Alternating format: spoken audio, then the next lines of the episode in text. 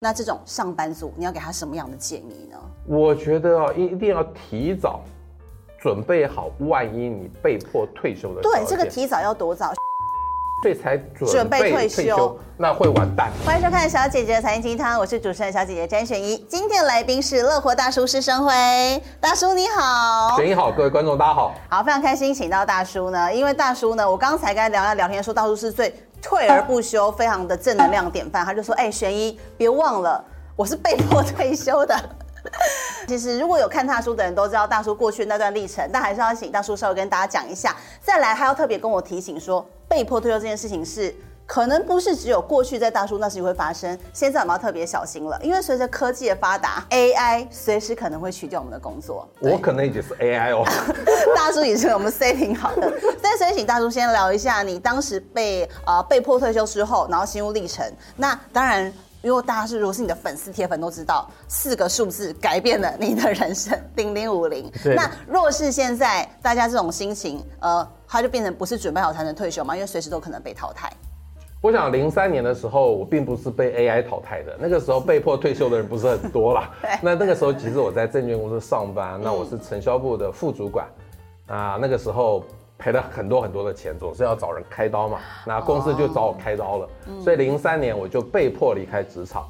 那个时候我也不想再找其他工作，因为承销那个时候其实是行情非常的差。我去别家公司上班，可能也是难逃这个亏损的命运。但是那个时候我有点把握，所以为什么？我的财务条件似乎让我觉得安心。第一个，我的保险都买够了，医疗险、意外险、寿险。第二个，我自己住的房子房贷已经完全付清了，是我自己的。基本上那第三个呢？我之前认真工作，所以不断的被加薪啦，被挖角啦，再加上我们全家都非常节俭，所以身上确实存下了一千万的现金。哦，所以那时候我觉得一千万有什么难的？我一年赚十趴就好了嘛，是一百万就可以养活全家，太太跟三个小孩啊。是，但是没有想到，就二零零八年啊，金融海啸一来。满手照样赔钱的股票，完全睡不着觉，你知道？零三年到一二年，基本上是我的人生的谷底。嗯，因为一二年之后我开始写书，对，开始变成乐活大叔之后，就开始正能量。其实，在零三年到那个一二年，我是完全是负能量的人。但那时候就是零八年，因为金融海啸造成我满手亏赔钱的股票，嗯，睡不着觉。我在想说，如果我跟大盘一样，至少睡得着觉，大盘跌两趴，我也跌两趴就好啦。但很多人大盘跌两趴，会跌五趴，跌七趴，睡不着。所以那个时候，零八年我开始翻转，就像学英刚刚讲，就是四、嗯、四个数字嘛，零零五零，翻转我整个人生的下半场，从此投资不再焦虑了。那说到零三年到零八年，那时候大叔等于就是全职投资人嘛，因为你退休了。嗯、那你觉得全职投资的时光你是不快乐的，或是你根本不建议人家这么做吗？我觉得全职做投资人啊，嗯、这日子很无聊、欸。两件事情，第一个是没有成就感，没有成就感。你在工作上还是需要有一些工作的价值，okay, 嗯、对不对？互动啦，或者说你对这个社会确实有点贡献啦。嗯。但那个如果全职投资人唯一的贡献是什么，你知道吗？就缴正交税而已嘛，杀进杀出缴正交税。第二个就是社交圈逐渐的萎缩。嗯。因为那个时候我才四十几岁，很多同龄的人都还在社会上拼搏，对不对？努力。是。哪有时间跟我没无无聊，喝咖啡呢？所以那时候社交圈完全的缩小，还有一个最可怕的事情，我很怕我的三个子女啊，以为爸爸在家打开 notebook 就可以赚钱养活化，会不会扭曲了他们的价值观？不够努力，不够努力，以为这样就可以活下去。嗯、所以我现在常常听到大家说，希望提早财富自由，一千万保险买够了，有自己的房子，是不是？是啊，非常。是不是财富自由了呢？对，其实财富自由是很空虚的，你知道，因为不知道要做什么事情啊。就真的觉得说，慢慢赚，稳稳赚，才能久久赚。总有一天你会财富自由，但是不要那么的心急，越心急啊，你会越投机，越投机就照进，你反而会赔钱。但我觉得大叔这听起来像是有钱人的烦恼，因为你这些事情的前提是你已经有一千万了嘛，你也坦诚说，确实这三个条件符合当时让你可以去做，变成你乐活你想做的事情，还可以写书。那对于他还没有一千万，他也还有房贷，很很焦虑，但他可能已经年近四十或是五十了。那这种上班族，你要给他什么样的建议呢？我觉得啊，一一定要提早准备好万一你被迫退休的。对，这个提早要多早？璇依提供的数据哦，我们才聊说最近有一个就是退休生态指标这个调查观察，是台寿跟正大做的观察，上面就写说现在年轻人准备退休的年龄提早到了三十六点九九岁，大概就是三十七岁啦。然后大叔这样子可以吗？三十七岁才准备退休，那会完蛋。对。大叔竟然说会完蛋，他说太慢太慢了。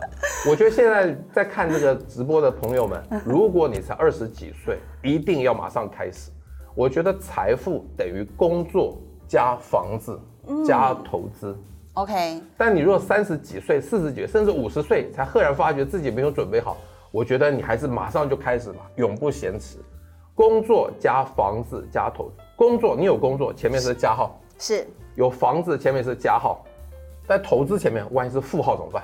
是啊，去年大家如果能够只赔二十趴，已经是人生胜利组了。所以工作加房子两个叫做稳的，对，都叫加号。加号，因为投资现在不投资不行。大叔小时候你知道定存利率是多少吗？你可能还没出生。十五吗？差不多，那还需要投资吗？不需要啊，那时候通货膨胀又低，对不对？根本不需要投资。但那时候房贷也很贵。房贷当然贵啊，我那个一九九零年买的房子，房贷是十二趴，现在是几趴？那时候房子的总价便宜，对吧？总价对我来说也很贵啊！我那时候买一千万的房子，我跟我太太的薪水加起来一个月才六万哎！哇！这个房价所得比永远是十六、十七倍，跑不掉的啦。嗯，我们那个所有虽然总价低，对，但我们的收收入也低啊。所以我觉得就是一定要投资，因为现在通货膨胀大概就三趴以上。嗯，你如果不投资，你一定会被通膨吃掉。是，只敢存钱的话是越存越穷，所以要确保那个投资是加号。但是怎么确保呢？我觉得零股息比较容易确保，那这赚价差很容易就前面变负号。所以呃，我们就来讨论有另外一个四个也是关键数字嘛，大叔的另外一个最爱零零五六零股息，大家第一个当然就会想到这，像他现在已经改为季配息了。可是最近开始很多人讨论说，好，我们刚刚讲的只算年轻人。他月薪他顶多三四万，努力的要去有房子的话，要存投期款喽。那他要拨多少的金额去做投资？那还有觉得说，可是现在多头牛市在涨，我不去做价差，我不能买零零五零零股吗？我不赚价差，我领股息，我不甘心。我觉得这样子，一定要挤出一个月六千块钱去投资，这是最基本。好，六千不是说你用剩的才去投资，嗯、是领了薪水直接把那六千拨去做定期定额。富人公是强迫储蓄，就直接去扣。一半零零五零，一半零零五六。你说三千五零，三千五六。五六的部分呢，其实就是说稳定零股息，你还是要一个比较稳定的保守的一个部位。但是如果你是比较积极的，你的个性就觉得五六太慢了，我觉得五零的价差比较大，成长空间比较大，嗯，你就通通扣五零。我觉得这没有一定的答案，看你个性。当然五六现在三十几块，五零大概一百三十块。如果你从来没有买过股票，我相信大部分人敢开始买的是五六，没错，相对便宜嘛。对，叫他说一百三，哇，他其实压力很大。我觉得投资最重要的事情就是不要焦虑，嗯，因为刚刚在讲那个公式，工作加投资加房子，嗯，工作更重要啊，你不能让投资的焦虑影响你的工作啊。大叔那个时候零三年被迫离职，那个一千万不是靠投资赚来的，我投资基本上是打平的，因为我们那个时候每天证券公司有很多的内线进来，我每次就衰，每次都跳到那个最后没走。所以基本上那一千万真的不是靠投资赚来，但是现在很多投资达人啊，都给大家一个误解，没错，以为财富等于投资，因为大家大家觉得工作好像再怎么努力也不会加薪，但我觉得工作努力有加薪被挖角的机会，而且但是投资努力不一定赚钱哦，还不如把时间放在工作上面才对。真的，我大叔第一份工作你知道多月薪多少吧？一万八吗？没那么高，一万三。一万三。那我后来。大概五年之后，我就七万五了。哇，对，投资你才对啊！你这个翻倍的效率有够厉害。那你来不及了，我太太已经投资我了。超猛 的。工作加薪的机会啊，是比你投资增加你财富的机会要大。所以我一直说，大家投资要越简单越好，让你的工作不焦虑之后，你才能够在薪水上增加比较大的幅度。嗯、真的，靠投资买房子的机会。真的，我坦白说不大，哇，是靠工作才能买房子。但是呢，你现在一个最简单方法，如果你买房子的话，你在哪一家银行借钱，你就跟、嗯、你去买那家银行的股票，OK，因为银行才收你两趴嘛。对。但是股息折利率大概四到五趴，对，不是白赚嘛？当然不可能完全 cover 你的房贷贷款了。嗯。但至少你还有一部分的钱是可以 cover 的嘛？你本来是他的怎么样？他的客户要缴钱给他，嗯，现在都变成他的股东，哎呀，股东你就可以分钱。这我觉得是现在最简单的一个投资法，银行不会倒，对，你才敢把钱存在银行。既然不会倒，你干干脆去买银行的股票，是对。当然了。各个银行都有它个别进的风险，嗯，所以我才比较希望大家去买的是风险完全分散的零零五六，对，一篮子。当然不是零零五六而已啦，我比如说还有零零八七八啦，零零七三都可以。很多高股息的 ETF 对对，我觉得都非常的好，因为他们风险完全分散，比你买。那个相对个股要容易安全的多。好，那如果我们就不同的年龄层的比例来说，好，如果他今天是三四十岁，呃，像我这种上有老下有小，小孩子又还很小的三明治族，你会建议在市值型和高股型这部分资产的比例大概要多少？我觉得三十岁以下可能以五六为主，高股息为主。嗯，三十到五十岁，尤其是四十到五十岁，我希望你可以增加五零。我这种对，因为你现在的承受风险的能力比较大，因为你的资金部位比较大，对，能够承受。那小资族呢，其实你要挤出六千块来，你去扣零零五六比较有成就感，你知道吗？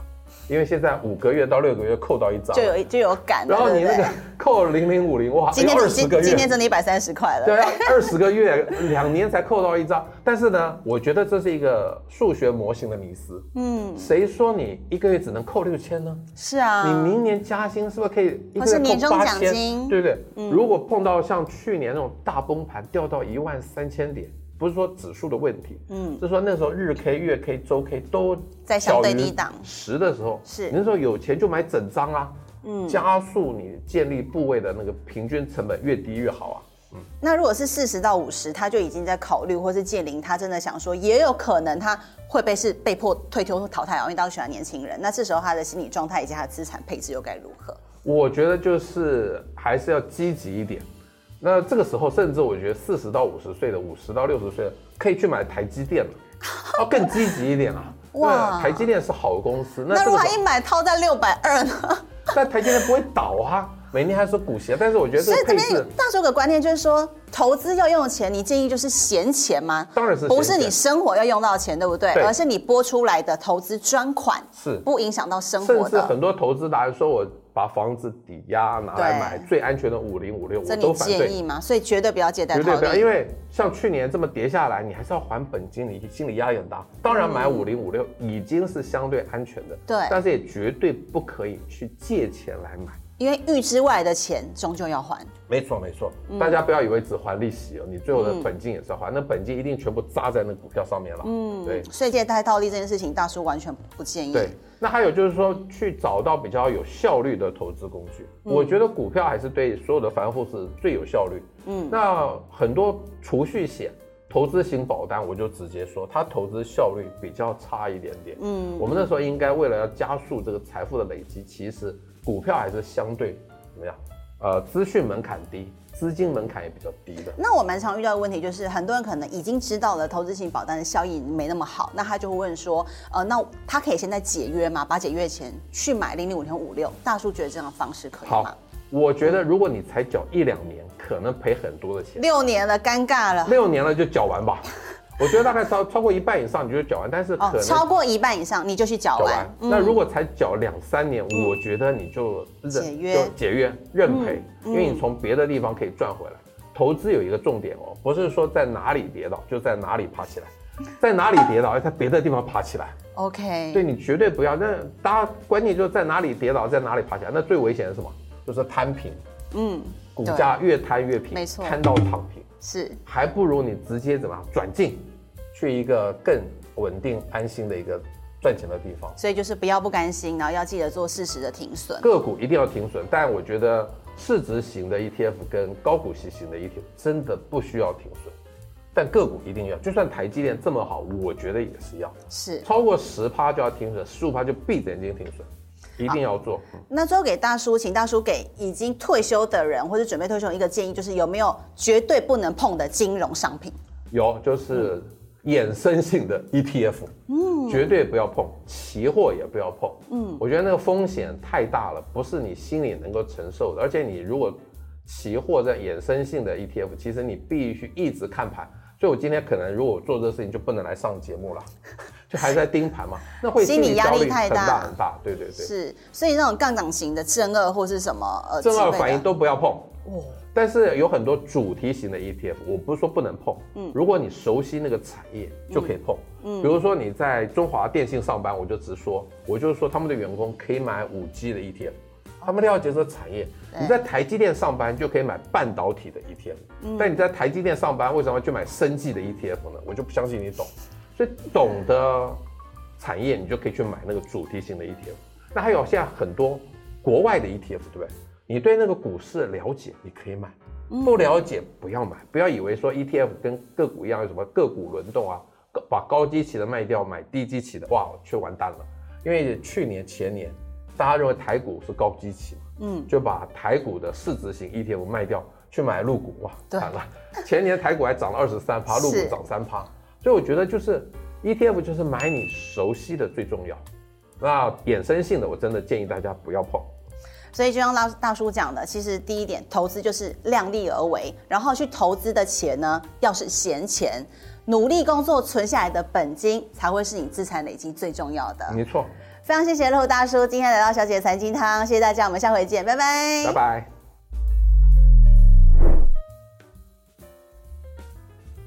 那这种上班族，你要给他什么样的建议呢？我觉得啊，一一定要提早。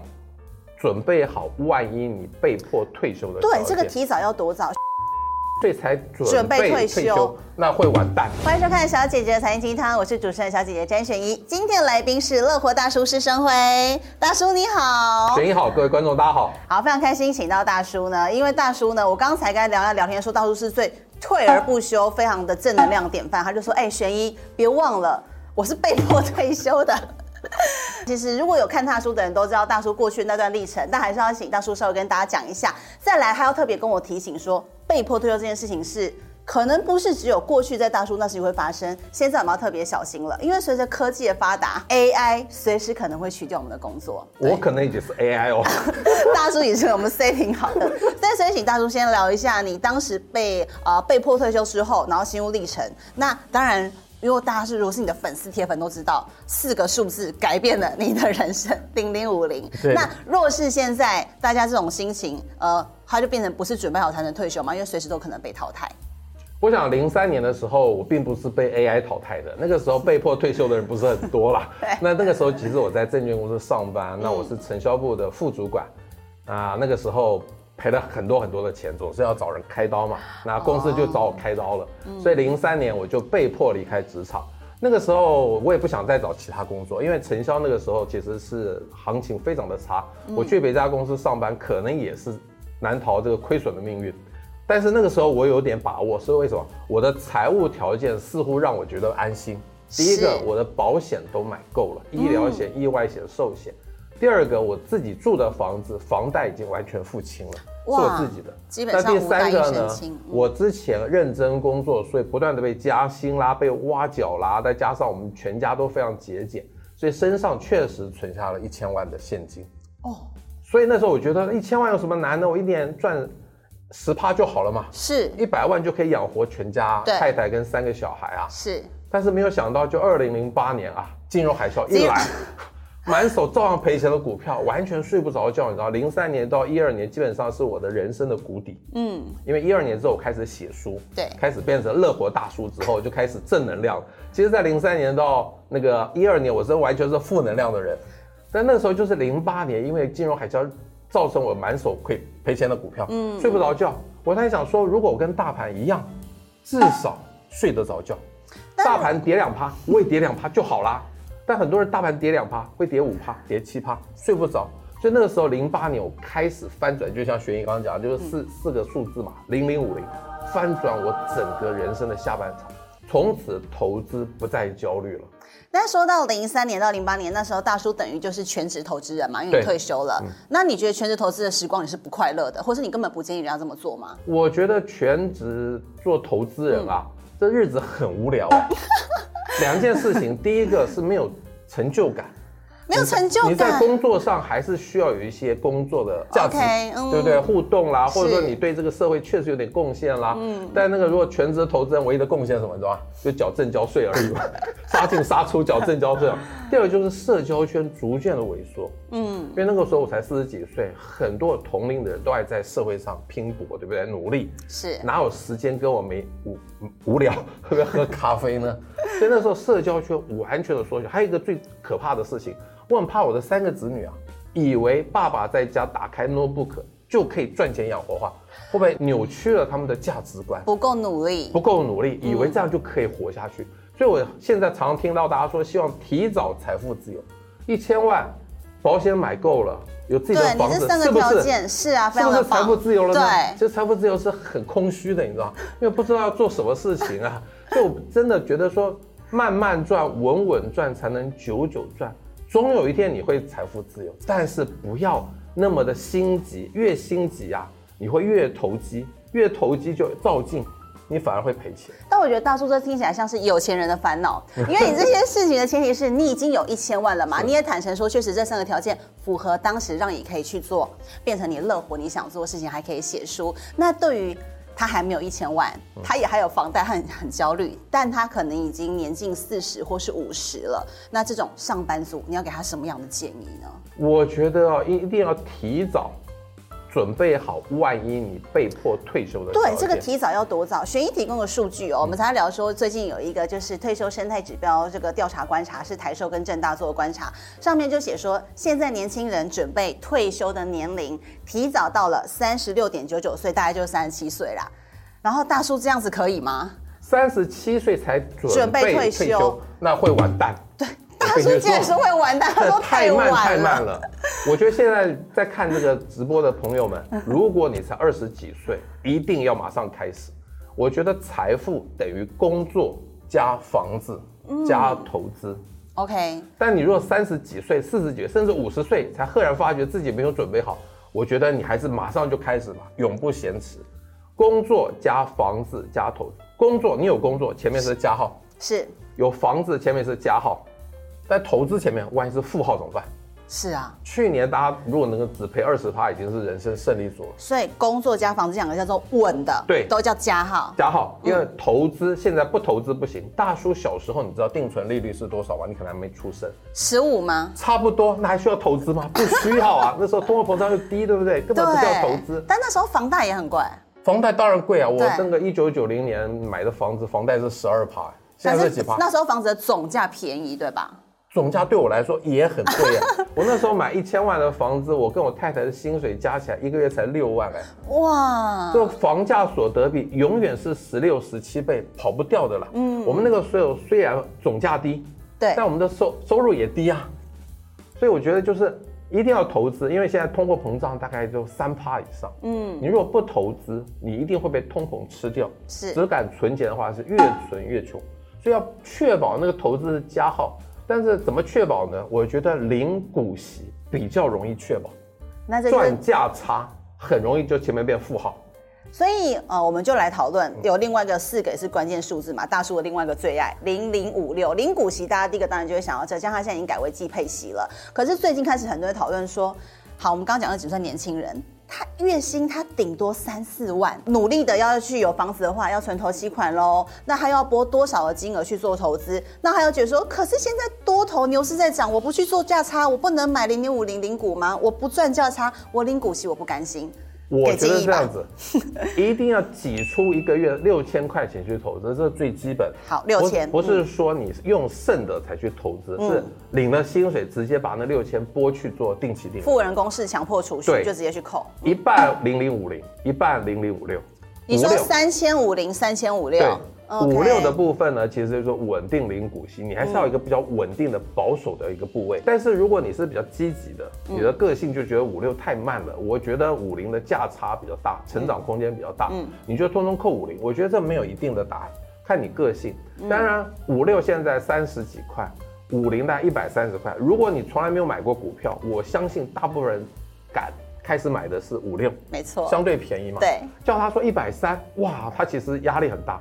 我觉得投资最重要的事情就是不要焦虑，嗯，因为刚刚在讲那个公式，工作加投资加房子，嗯，工作更重要啊，你不能让投资的焦虑影响你的工作啊。大叔那个时候零三年被迫离职，那个一千万不是靠投资赚来的，我投资基本上是打平的，因为我们那个时候每天证券公司有很多的内线进来，我每次就衰，每次都跳到那个最后没走，所以基本上那一千万真的不是靠投资赚来，但是现在很多投资达人啊，都给大家一个误解，没错，以为。财富等于投资，因为大家大家觉得工作好像再怎么努力也不会加薪，但我觉得工作努力有加薪被挖角的机会，而且但是投资努力不一定赚钱哦，还不能把时间放在工作上面才对。真的，我大叔第一份工作你知道多月薪多少吗？一万八吗？没那么高，一万三。一万三。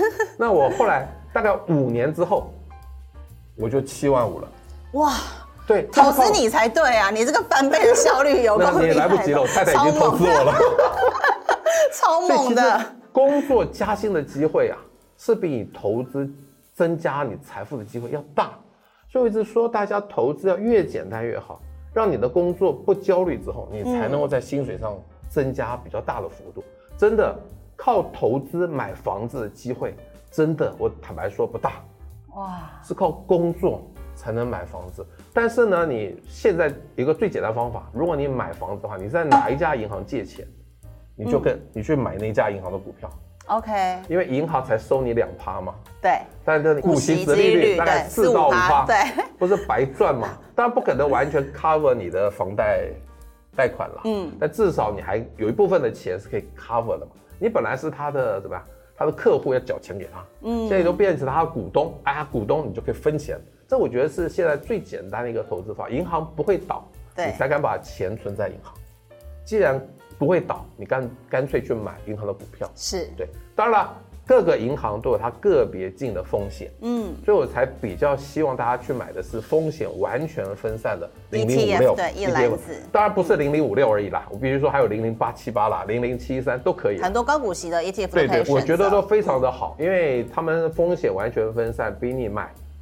那个相对个股要容易安全得多。好，那如果我们就不同的年龄层的比例来说，好，如果他今天是三四十岁，呃，像我这种上有老下有小，小孩子又还很小的三明治族，你会建议在市值型和高股型这部分资产的比例大概要多少？我觉得三十岁以下可能以五六为主，高股息为主。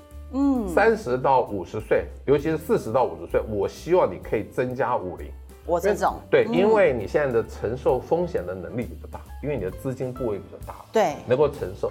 那小资族呢，其实你要挤出六千块来，你去扣零零五六比较有成就感，你知道吗？因为现在五个月到六个月扣到一张，就有就有感。然后你那个扣零零五零哇，今天二十个月，今天真的一百三十块了。对啊，二十个月两年才扣到一张。但是呢，我觉得这是一个数学模型的迷思。嗯，谁说你一个月只能扣六千呢？是啊，你明年加薪是不是可以一个月扣八千？对不对？嗯，如果碰到像去年那种大崩盘，掉到一万三千点。不是说指数的问题，嗯，就是说那时候日 K、月 K、周 K 都在相对低档十的时候，是你那时候有钱就买整张啊，嗯，加速你建立部位的那个平均成本越低越好啊，嗯。那如果是四十到五十，他就已经在考虑，或是建林，他真的想说，也有可能他会被是被迫退休或淘汰啊，因为当时喜欢年轻人。那这时候他的心理状态以及他的资产配置又该如何？我觉得就是还是要积极一点。那这个时候，甚至我觉得四十到五十岁的，五十到六十岁的，可以去买台积电了，要更积极一点啊！哇，台积电是好公司。那如果他一买套在六百二呢？但台积电不会倒啊，每年还说股息啊。但是我觉得，所以这边大叔的观念就是说，投资要用钱，你建议就是闲钱吗？当然是，不是你生活要用到钱，对不对？对，而是你拨出来的投资专款，是不影响到生活的。甚至很多投资达人说我。把房子抵押拿来买最安全的五零五六，我都反对。建议吗？所以绝对不要借贷。绝对不要，因为像去年这么跌下来，你还是要还本金，你心理压力很大。当然买五零五六已经是相对安全的，对。但是也绝对不可以去借钱来买，因为预支外的钱终究要还。没错没错，嗯，大家不要以为只还利息哦，你最后的本金也是要还，嗯，那本金一定全部扎在那股票上面了。嗯，对。所以借贷套利这件事情，大叔完全不建议。对。那还有就是说，去找到比较有效率的投资工具。嗯，我觉得股票还是对所有的凡户是最有效率。嗯，那很多储蓄险、投资型保单，我就直接说，它投资效率比较差一点点。嗯，我们那时候应该为了要加速这个财富的累积，其实股票还是相对怎么样？呃，资讯门槛低，资金门槛也比较低的。那我蛮常遇到的问题就是，很多人可能已经知道了投资型保单的效益没那么好，那他就会问说，呃，那他可以现在解约吗？把解约钱去买零零五零五六？大叔觉得这样的方式可以吗？好，我觉得如果你才缴一两年。可能赔很多的钱，六年了，尴尬了。六年了就缴完吧，我觉得大概超超过一半以上你就缴完，但是可能、哦、超过一半以上你就去缴完。完嗯、那如果才缴两三年，嗯、我觉得你就解约，解约认赔，嗯、因为你从别的地方可以赚回来。嗯、投资有一个重点哦，不是说在哪里跌倒就在哪里爬起来，在哪里跌倒要 在别的地方爬起来。OK，对，你绝对不要。那大家关键就是在哪里跌倒在哪里爬起来，那最危险的是什么？就是摊平。嗯。股价越摊越平，没错，摊到躺平是，还不如你直接怎么样转进，去一个更稳定安心的一个赚钱的地方。所以就是不要不甘心，然后要记得做适时的停损。个股一定要停损，但我觉得市值型的 ETF 跟高股息型的 ETF 真的不需要停损，但个股一定要。就算台积电这么好，我觉得也是要，是超过十趴就要停损，十五趴就闭着眼睛停损。一定要做。那最后给大叔，请大叔给已经退休的人或者准备退休一个建议，就是有没有绝对不能碰的金融商品？有，就是衍生性的 ETF，嗯，绝对不要碰，期货也不要碰，嗯，我觉得那个风险太大了，不是你心里能够承受的。而且你如果期货在衍生性的 ETF，其实你必须一直看盘。所以我今天可能如果做这个事情，就不能来上节目了。就还在盯盘嘛，那会心理压力太大很大，对对对，是，所以那种杠杆型的正二或是什么呃正二反应都不要碰哦。但是有很多主题型的 ETF，我不是说不能碰，嗯，如果你熟悉那个产业就可以碰，嗯，比如说你在中华电信上班，我就直说，我就是说他们的员工可以买五 G 的 ETF，他们了解这个产业。你在台积电上班就可以买半导体的 ETF，但你在台积电上班为什么要去买生技的 ETF 呢？我就不相信你懂。所以懂得产业，你就可以去买那个主题型的 ETF。那还有现在很多国外的 ETF，对不对？你对那个股市了解，你可以买；不了解不要买。不要以为说 ETF 跟个股一样，有什么个股轮动啊，把高基期的卖掉，买低基期的，哇，却完蛋了。因为去年前年大家认为台股是高基期嘛，嗯，就把台股的市值型 ETF 卖掉，去买入股，哇，惨了。前年台股还涨了二十三趴，入股涨三趴。所以我觉得就是 ETF 就是买你熟悉的最重要，那衍生性的我真的建议大家不要碰。所以就像大大叔讲的，其实第一点投资就是量力而为，然后去投资的钱呢，要是闲钱，努力工作存下来的本金才会是你资产累积最重要的。没错。非常谢谢乐活大叔今天来到小姐的财经汤，谢谢大家，我们下回见，拜拜。拜拜。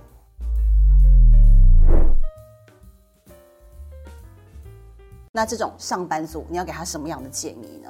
我觉得啊，一定要提早准备好，万一你被迫退休的。对，这个提早要多早？这才准备退休，那会完蛋。欢迎收看《小姐姐的财经鸡汤》，我是主持人小姐姐詹璇一。今天的来宾是乐活大叔施生辉，大叔你好。璇依好，各位观众大家好。好，非常开心请到大叔呢，因为大叔呢，我刚才跟他聊聊聊天说，大叔是最。退而不休，非常的正能量典范。他就说：“哎、欸，璇依，别忘了，我是被迫退休的。”其实如果有看大叔的人都知道大叔过去那段历程，但还是要请大叔稍微跟大家讲一下。再来，他要特别跟我提醒说，被迫退休这件事情是。可能不是只有过去在大叔那时会发生，现在我们要特别小心了，因为随着科技的发达，AI 随时可能会取代我们的工作。我可能已经是 AI 哦，大叔也是我们 setting 好的。但所以请大叔先聊一下你当时被呃被迫退休之后，然后心路历程。那当然，因为大家是如果是你的粉丝铁粉都知道，四个数字改变了你的人生，零零五零。那若是现在大家这种心情，呃，他就变成不是准备好才能退休嘛？因为随时都可能被淘汰。我想零三年的时候，我并不是被 AI 淘汰的。那个时候 被迫退休的人不是很多啦。那那个时候其实我在证券公司上班，那我是承销部的副主管，啊，那个时候赔了很多很多的钱，总是要找人开刀嘛。那公司就找我开刀了，所以零三年我就被迫离开职场。那个时候我也不想再找其他工作，因为承销那个时候其实是行情非常的差，我去别家公司上班可能也是难逃这个亏损的命运。但是那个时候我有点把握，是为什么？我的财务条件似乎让我觉得安心，第一个，我的保险都买够了，医疗险、意外险、寿险。第二个，我自己住的房子房贷已经完全付清了，是我自己的。基本上那第三个呢？我之前认真工作，所以不断的被加薪啦，被挖角啦，再加上我们全家都非常节俭，所以身上确实存下了一千万的现金。哦，所以那时候我觉得一千万有什么难的？我一年赚十趴就好了嘛，是一百万就可以养活全家，太太跟三个小孩啊。是，但是没有想到，就二零零八年啊，金融海啸一来。满手照样赔钱的股票，完全睡不着觉，你知道？零三年到一二年，基本上是我的人生的谷底。嗯，因为一二年之后我开始写书，对，开始变成乐活大叔之后，就开始正能量。其实，在零三年到那个一二年，我是完全是负能量的人。但那时候就是零八年，因为金融海啸造成我满手亏赔钱的股票，嗯，睡不着觉。我在想说，如果我跟大盘一样，至少睡得着觉，大盘跌两趴，我也跌两趴就好啦。但很多人大盘跌两趴，会跌五趴，跌七趴，睡不着。所以那个时候，零八年我开始翻转，就像学英刚刚讲，就是四、嗯、四个数字嘛，零零五零，翻转我整个人生的下半场，从此投资不再焦虑了。那说到零三年到零八年，那时候大叔等于就是全职投资人嘛，因为你退休了。嗯、那你觉得全职投资的时光你是不快乐的，或是你根本不建议人家这么做吗？我觉得全职做投资人啊，嗯、这日子很无聊欸。两件事情，第一个是没有成就感，没有成就感。你在工作上还是需要有一些工作的价值，okay, 嗯、对不对？互动啦，或者说你对这个社会确实有点贡献啦。嗯。但那个如果全职投资人唯一的贡献是什么，你知道吗？就缴正交税而已嘛，杀进杀出缴正交税。第二个就是社交圈逐渐的萎缩。嗯。因为那个时候我才四十几岁，很多同龄的人都还在社会上拼搏，对不对？努力。是。哪有时间跟我没无无聊喝不喝咖啡呢？所以那时候社交圈完全的缩小，还有一个最可怕的事情，我很怕我的三个子女啊，以为爸爸在家打开 notebook 就可以赚钱养活化，会不会扭曲了他们的价值观？不够努力，不够努力，以为这样就可以活下去。嗯、所以我现在常常听到大家说，希望提早财富自由，一千万保险买够了，有自己的房子，是不是？是啊。是不是财富自由了呢？对，其实财富自由是很空虚的，你知道，因为不知道要做什么事情啊。所以我真的觉得说。慢慢赚，稳稳赚，才能久久赚。总有一天你会财富自由，但是不要那么的心急，越心急啊，你会越投机，越投机就照进，你反而会赔钱。但我觉得大叔这听起来像是有钱人的烦恼，因为你这些事情的前提是你已经有一千万了嘛，你也坦诚说，确实这三个条件符合当时让你可以去做，变成你乐活你想做的事情，还可以写书。那对于他还没有一千万，他也还有房贷，很很焦虑，但他可能已经年近四十或是五十了。那这种上班族，你要给他什么样的建议呢？我觉得啊，一定要提早。准备好，万一你被迫退休的时候。对，这个提早要多早？璇依提供的数据哦，我们才聊说，最近有一个就是退休生态指标这个调查观察，是台寿跟正大做的观察，上面就写说，现在年轻人准备退休的年龄提早到了三十六点九九岁，大概就三十七岁啦。然后大叔这样子可以吗？三十七岁才准备退休，那会完蛋。对。他说：“确实会完蛋，他说太慢太慢了。我觉得现在在看这个直播的朋友们，如果你才二十几岁，一定要马上开始。我觉得财富等于工作加房子加投资。OK。但你如果三十几岁、四十几岁，甚至五十岁才赫然发觉自己没有准备好，我觉得你还是马上就开始吧，永不嫌迟。工作加房子加投资。工作你有工作，前面是加号；是有房子，前面是加号。”在投资前面，万一是负号怎么办？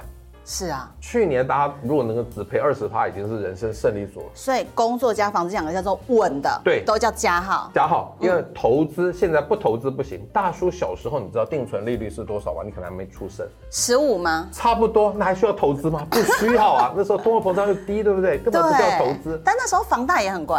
房贷当然贵啊，我那个一九九零年买的房子，房贷是十二趴，现在是几趴？那时候房子的总价便宜，对吧？总价对我来说也很贵啊！我那时候买一千万的房子，我跟我太太的薪水加起来一个月才六万哎！哇，这个房价所得比永远是十六、十七倍，跑不掉的了。嗯，我们那个时候虽然总价低，对，但我们的收收入也低啊。所以我觉得就是一定要投资，因为现在通货膨胀大概就三趴以上。嗯，你如果不投资，你一定会被通膨吃掉。是，只敢存钱的话，是越存越穷。所以要确保那个投资的加号。但是怎么确保呢？我觉得零股息比较容易确保，那这赚价差很容易就前面变负号。所以呃，我们就来讨论有另外一个四个也是关键数字嘛，大叔的另外一个最爱零零五六零股息，大家第一个当然就会想到这，像他现在已经改为季配息了。可是最近开始很多人讨论说，好，我们刚刚讲的只算年轻人。他月薪他顶多三四万，努力的要去有房子的话，要存投期款喽。那他要拨多少的金额去做投资？那还有觉得说，可是现在多头牛市在涨，我不去做价差，我不能买零零五零零股吗？我不赚价差，我领股息我不甘心。我觉得这样子，一定要挤出一个月六千块钱去投资，这是最基本。好，六千不是说你用剩的才去投资，嗯、是领了薪水直接把那六千拨去做定期定额。富人公是强迫储蓄，就直接去扣。一半零零五零，一半零零五六。你说三千五零，三千五六。五六的部分呢，其实就是说稳定零股息，你还是要一个比较稳定的保守的一个部位。但是如果你是比较积极的，你的个性就觉得五六太慢了，我觉得五零的价差比较大，成长空间比较大，嗯你就通通扣五零。我觉得这没有一定的答案，看你个性。当然五六现在三十几块，五零大概一百三十块。如果你从来没有买过股票，我相信大部分人敢开始买的是五六，没错，相对便宜嘛。对，叫他说一百三，哇，他其实压力很大。我觉得投资最重要的事情就是不要焦虑，嗯，因为刚刚在讲那个公式，工作加投资加房子，嗯，工作更重要啊，你不能让投资的焦虑影响你的工作啊。大叔那个时候零三年被迫离职，那个一千万不是靠投资赚来的，我投资基本上是打平的，因为我们那个时候每天证券公司有很多的内线进来，我每次就衰，每次都跳到那个最后没走。所以基本上那一千万真的不是靠投资赚来，但是现在很多投资达人啊，都给大家一个误解，没错，以为财富等于投资，因为大家大家觉得工作好像再怎么努力也不会加薪，但我觉得工作努力有加薪被挖角的机会，而且但是投资努力不一定赚钱哦，还不如把时间放在工作上面才对。真的，我大叔第一份工作你知道多月薪多少吗？一万八吗？没那么高，一万三。一万三。那我后来。大概五年之后，我就七万五了。哇，对，投资你才对啊！你这个翻倍的效率有够厉害。那你来不及了，我太太已经投资我了。超猛 的。工作加薪的机会啊，是比你投资增加你财富的机会要大。